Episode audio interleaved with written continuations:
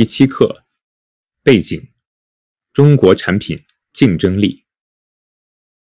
最近十几年，中国制造凭借物美价廉打入国际市场，获得了令人瞩目的市场份额。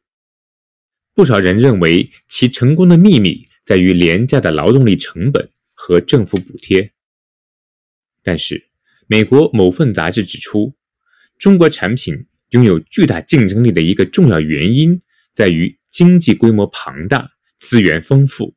能够非常方便地从数百家厂商那里买到需要的零件和原材料。事实上，近几年来，东南亚的一些国家也开始利用劳动力成本低的优势跟中国竞争。论工资，中国东南沿海早已高于越南、柬埔寨等国家，但是投资者仍然愿意在长江三角洲等地区投资设厂。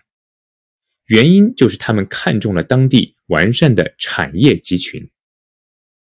以制衣商为例，外商告诉记者，在纺织业发达的长三角，可以在短时间内完成大量订单，这在很多国家都做不到。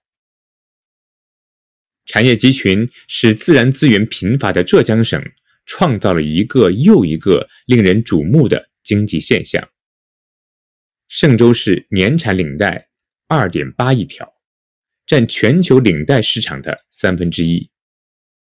诸暨市年产袜子九十亿双，是全球最大的袜业基地。